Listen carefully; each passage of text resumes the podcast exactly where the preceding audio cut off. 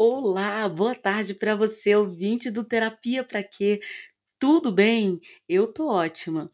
Quero deixar logo aqui de antemão, antes que eu esqueça, um beijo para todas as mulheres. As mulheres que ouvem o Terapia para Quê? E as mulheres que vocês irão indicar para ouvir o Terapia para Quê? Parabéns, mulheres, pelo seu dia. Gratidão a todos que ouvem o Terapia para quê? E hoje iremos dar continuidade no assunto que nós acabamos a semana passada, há duas semanas, né? Teve o carnaval, tive uns probleminhas aí não deu para gravar, mas estou aqui de novo para falar com vocês sobre esse mal-estar, né? Na sociedade, quando se trata de foco, ruídos e ansiedade. Por que, que isso está tão ligado? Porque o foco está tão ligado à ansiedade. Vamos descobrir, vamos bater um papo aqui hoje sobre foco e vamos entender por que, que essa falta de foco, essa falta de tempo, essa, essa, esse negócio de acreditar que nós somos multitarefas, multifunções, está nos levando ao adoecimento da nossa saúde mental. Vamos lá? Então vamos lá.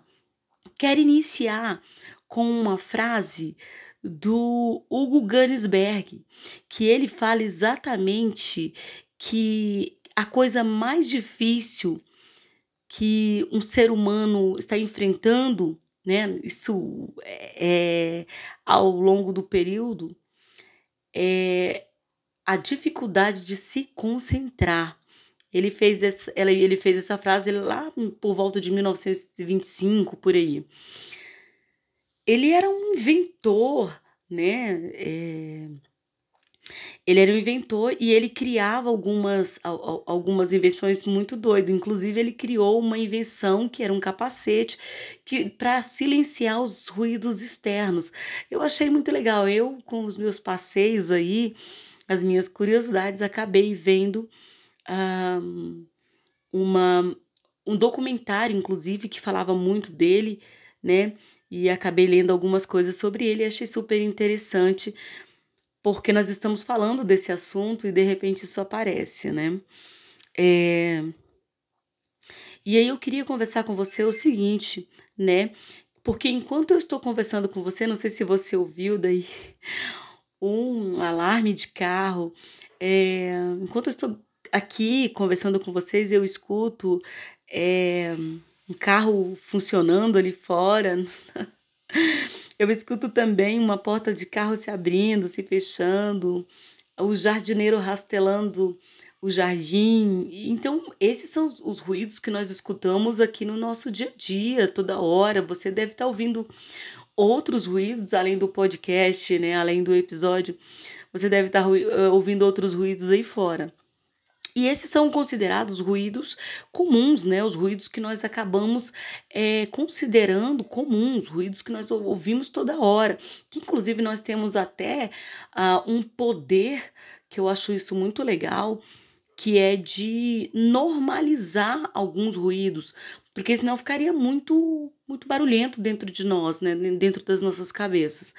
Mas aí nós temos os ruídos externos também, que são os ruídos que das propagandas, dos carros de som, não sei como que é aí na sua cidade, se existe, mas aqui existe sim.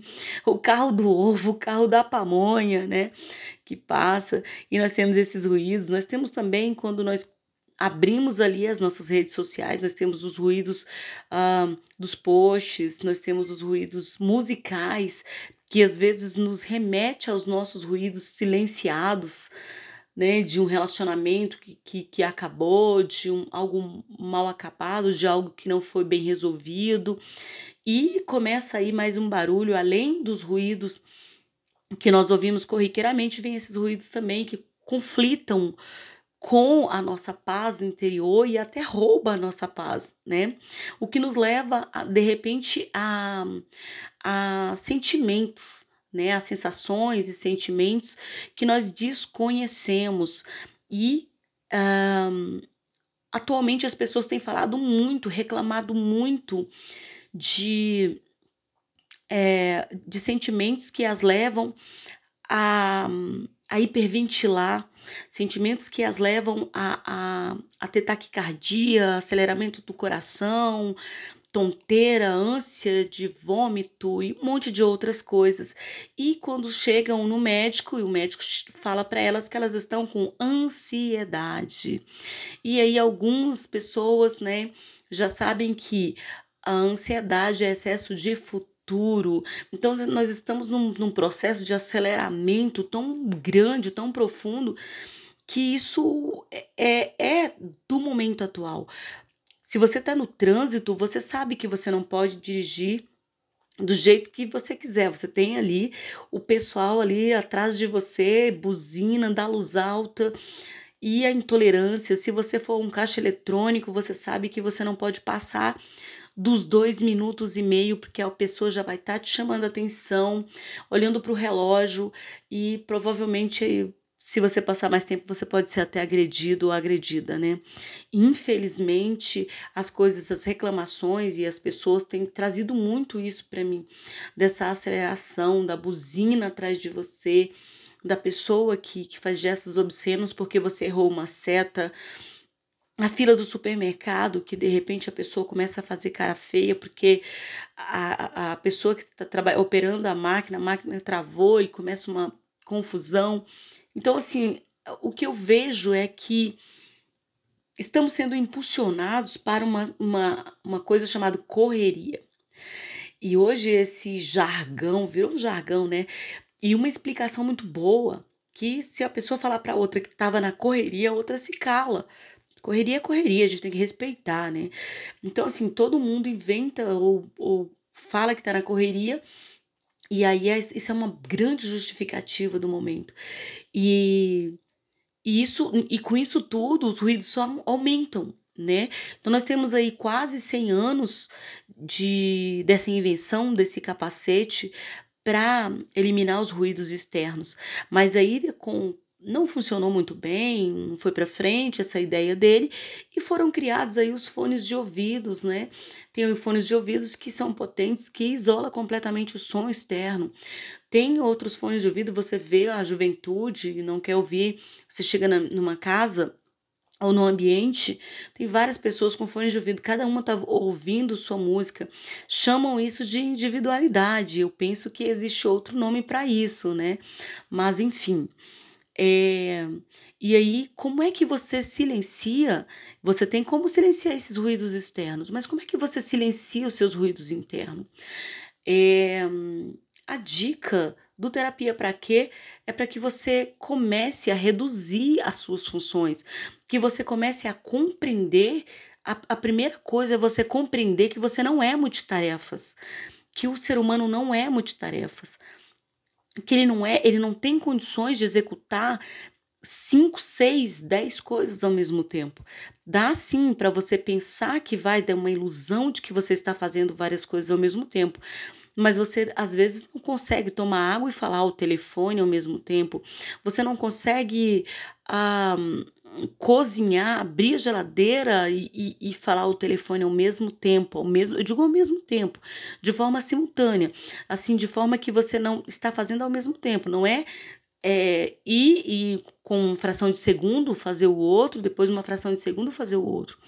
É, é isso que eu quero que você entenda, que você acaba fazendo essa coisa da multitarefa, das multitarefas, é, e com uma ilusão de que está fazendo, mas isso não existe na realidade, né? Você está fazendo uma coisa de cada vez, igual o computador, ele é programado para fazer, para para ser multitarefas, mas ele vai executar uma função de cada vez, né? E quando você é, manda, né? É você quem, quem vai operar várias janelas ao mesmo tempo, e, e, e por mais que ele seja rápido, ele vai dar uma travada. E nós somos assim também. Então, quando nós estamos fazendo aqui uma tarefa, por mais que nós somos pessoas habilitadas, que nós conseguimos aí fazer achamos que conseguimos fazer, nós vamos fazer uma de cada vez. E se fizermos, talvez, se fizermos uma de cada vez, aí vamos fazer bem feita cada uma, né? Então, essa coisa de, de ficar pensando, até existem até treinamentos atualmente para que você seja multitarefa. Não caia nessa, porque você faz uma ou duas tarefas, vai desacelerando, ouve músicas mais calmas, né? É, esteja em um ambiente mais calmo, tente acordar mais cedo para não sair na correria, né? Tente dormir mais cedo para ter qualidade de sono, Tente fazer essas coisas, porque de repente você, isso vai te ajudar na tua saúde mental. E por que, que as pessoas estão reclamando tanto, tanto de, de é, aceleramento do coração, mente acelerada? Minha mente não para. Tem gente que fala: minha mente não para, eu vou dormir, minha mente não desacelera. Isso também é um treinamento, isso também é um aprendizado. Você precisa aprender a desacelerar. Se a, a de repente Existem alguns métodos que vai te ajudar a desacelerar, mas o mais importante é você entender que você não é multitarefa, que você não consegue fazer muitas coisas ao mesmo tempo e que se você conseguir, você vai estar tá dizendo para o seu cérebro que você não precisa parar, que você é, né, não tem tempo, não tem tempo. E, e parar de repetir esse negócio de correria, né? Esse negócio de correria, é, infelizmente, é uma coisa bem chata. Toda hora todo mundo tá na correria. Para de correr, vai correndo para onde? Vai devagar, vai fazendo as suas coisas com qualidade de tempo. Tenha tempo de qualidade para sua família, tenha tempo de qualidade para você. O que, que você acha, né? De ter mais tempo de qualidade para você? Eu, essa é a dica do terapia para quê? Para você e um, só abrir um parêntese, né? Que grande parte das pessoas que chegam na clínica dizendo, né, que foram indicadas por um médico, o médico disse para ela o seguinte: que você não tem nada no coração, você não tem nada na sua cabeça, o que você precisa é de terapia para aprender a desacelerar. Então vamos desacelerar, gente. Deixa um beijo para vocês, mais um beijo para as mulheres desse mundo inteiro e até o próximo episódio. Tchau, tchau.